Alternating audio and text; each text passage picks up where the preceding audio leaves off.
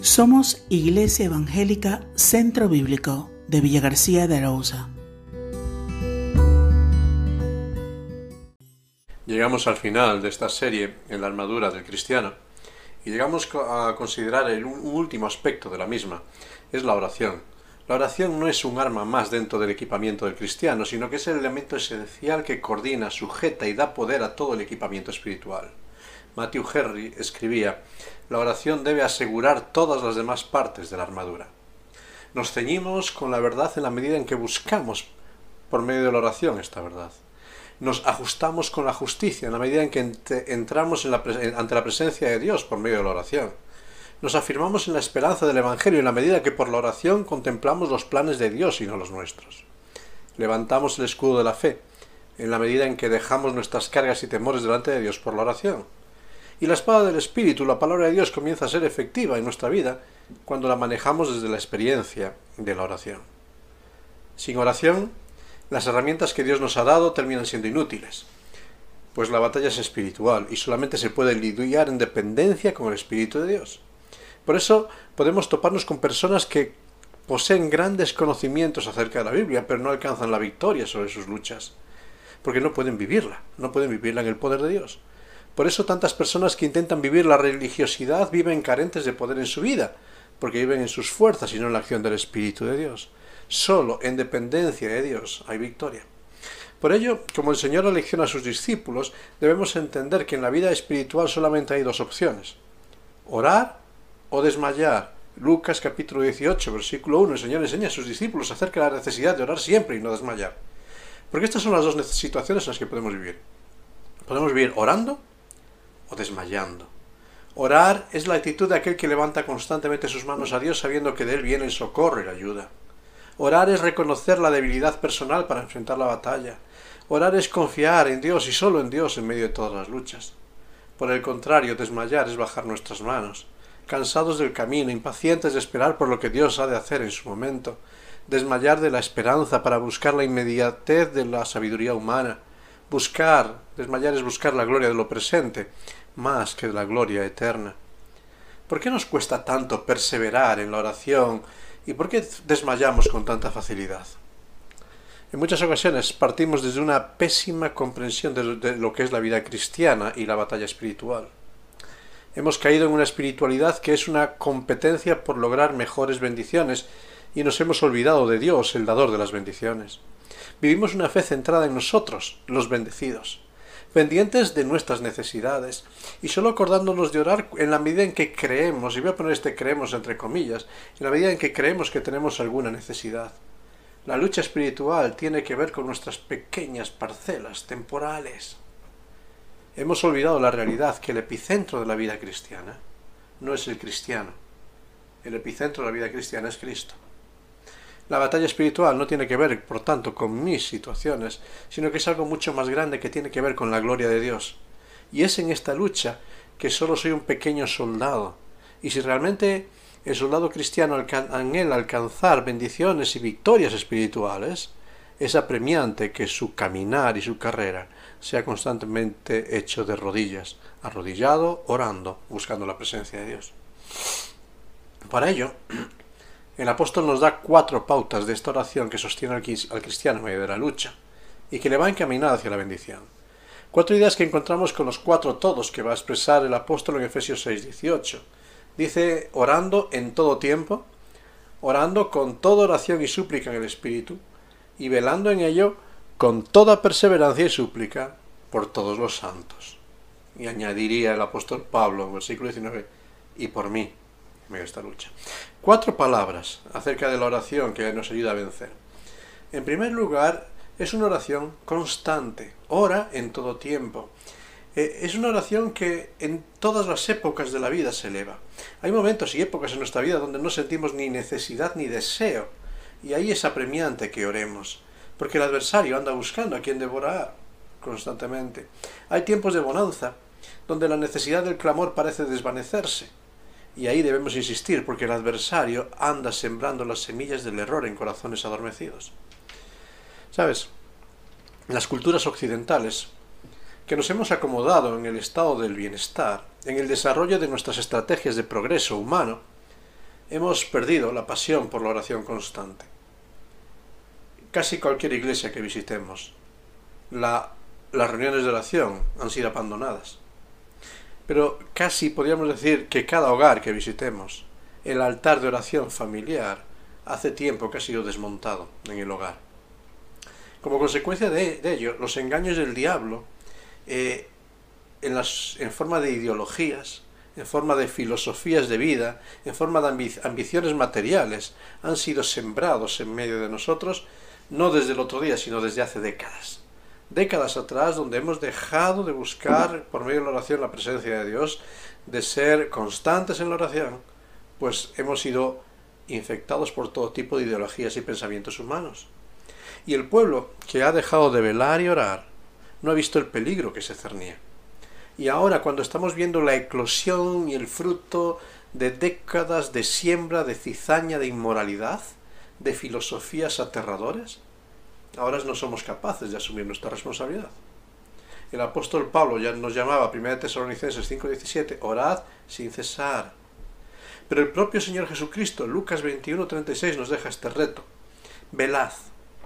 Velad pues en todo tiempo, orando que seáis tenidos por dignos de escapar de todas estas cosas que vendrán y de estar de pie delante del Hijo del Hombre.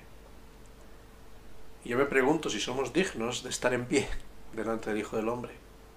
Si no regresamos a la oración constante, estamos corriendo un serio peligro en la lucha espiritual.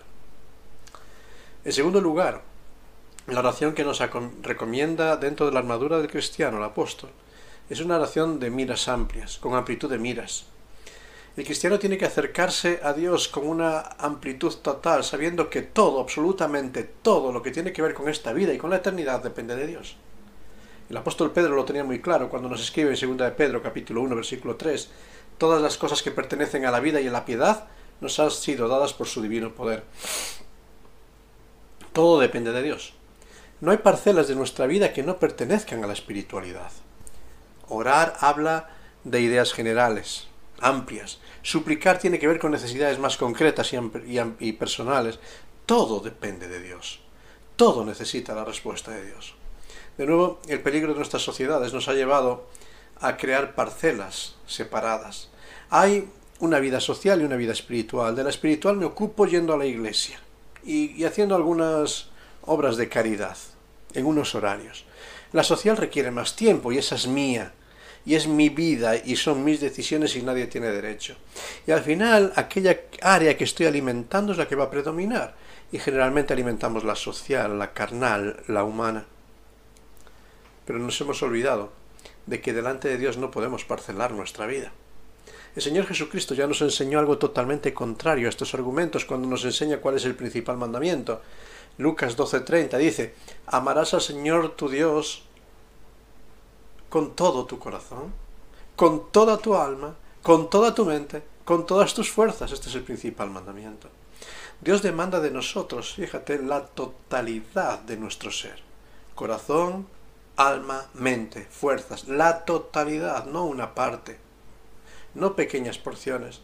Si no estoy dando todo el corazón, alma y fuerzas a Dios, estoy dando el control de mi vida al diablo.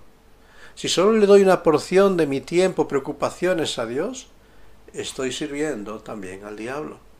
Dios no comparte su gloria con nadie. O le sirvo al cien por cien o no le sirvo. O le doy la prioridad o no está. No podemos vivir rebajando las demandas de Dios. No podemos vivir parcelando nuestra vida en áreas estancas como si hubiese áreas donde Dios no puede llegar. Necesitamos recuperar la amplitud de miras, la amplitud de miras de Dios mismo. Todo depende de Dios, todo. En tercer lugar, la oración que el apóstol demanda de nosotros es una oración intensa también, intensidad. La tercera realidad. Es la idea de la que el apóstol transmite de persistir firmemente en una cosa, dando cuidado constante a ella. Esta idea de con toda perseverancia y súplica, habla de, cuidarle, darle la prioridad. Es ese anhelo que nos expresa el salmista tantas veces en la figura del ciervo, ¿verdad? Que brama por las corrientes de las aguas. Salmo 41, versículos 1 y 2. Ese anhelo por clamar a Dios sabiendo que el alivio oportuno solamente va a llegar desde el trono de Dios. Ansia, lágrimas, pasión, Eso es lo que es la vida de oración intensa, que no se calla porque necesita la respuesta. ¿Sabes? En muchas ocasiones nuestras oraciones en el presente son eminentemente litúrgicas. Palabras aprendidas. Incluso en ocasiones intentos de convencer a Dios por medio de recitarle textos que él mismo ha escrito, como si no lo supiese.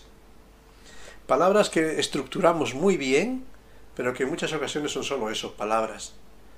Expresiones carentes de pasión, carentes de vida, carentes de fe. Palabras que en muchas ocasiones nosotros mismos sentimos que no trascienden del techo, de los locales o de nuestras habitaciones, porque no están surgiendo de la necesidad que hace perseverar hasta alcanzar la respuesta. Esa pasión que manifestó Jacob allí cuando luchó contra el ángel de Jehová y, tiene que decir, no te dejaré si no me bendices, Génesis 33, 26. Perseveró toda la noche, luchó, luchó, luchó, no se durmió, no cesó hasta que recibió la bendición. La bendición en forma de coger. A lo mejor no era toda la bendición que él quería.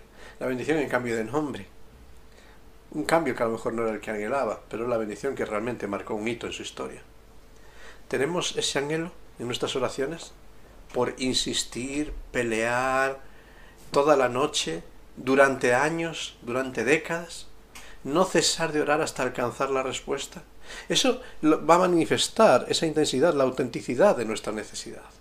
Porque algo que realmente anhelamos, necesitamos, estamos apremiando, vamos a insistir hasta que lo entendamos. Y a veces creemos que poco necesitamos y por eso no tenemos esa intensidad en nuestra oración. Nuestra fe está fallando. Y en cuarto lugar, este texto nos habla también de la generosidad en la oración.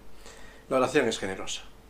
Orar por todos los santos no tiene que ver tanto con uno mismo, no tiene que sino con tener una visión de cuerpo y de la amplitud de la obra de Dios. Orar por todos los santos, dice el apóstol, orar por aquellos que están en el frente de batalla, también dice, y por mí, que, para que me sea dada palabra para llevar este ministerio. Orar es tener un concepto amplio del cuerpo de Dios, de preocuparnos los unos por los otros, de saber que la batalla es la batalla de Dios, que es la gloria de Dios la que está en juego, no mi gloria. Hay cosas que yo puedo vivir sin ellas para que el reino se extienda. Y tenemos que empezar a priorizar la gloria de Dios a nuestra gloria, la honra de Dios a nuestra honra, las necesidades de la obra de Dios a nuestras necesidades. Tenemos que vivir una vida generosa de entrega, de pedir por aquello que el Señor está demandando de cada uno de nosotros. ¿Cuántos conflictos se resolverían entre cristianos si en lugar de murmurar elevásemos oraciones? Si en lugar de intentar cambiar la vida de otros, dedicásemos el esfuerzo a interceder por otros y entonces muchas cosas cambiarían. Porque dejaríamos que Dios ordenase los pasos de los extraviados, que iluminase nuestra visión para ver lo que Dios ve, que sanase a los quebrantados y que no lo, no, no lo hiciésemos nosotros. Qué bueno es en medio de la lucha espiritual saber que es Dios quien pelea por nosotros.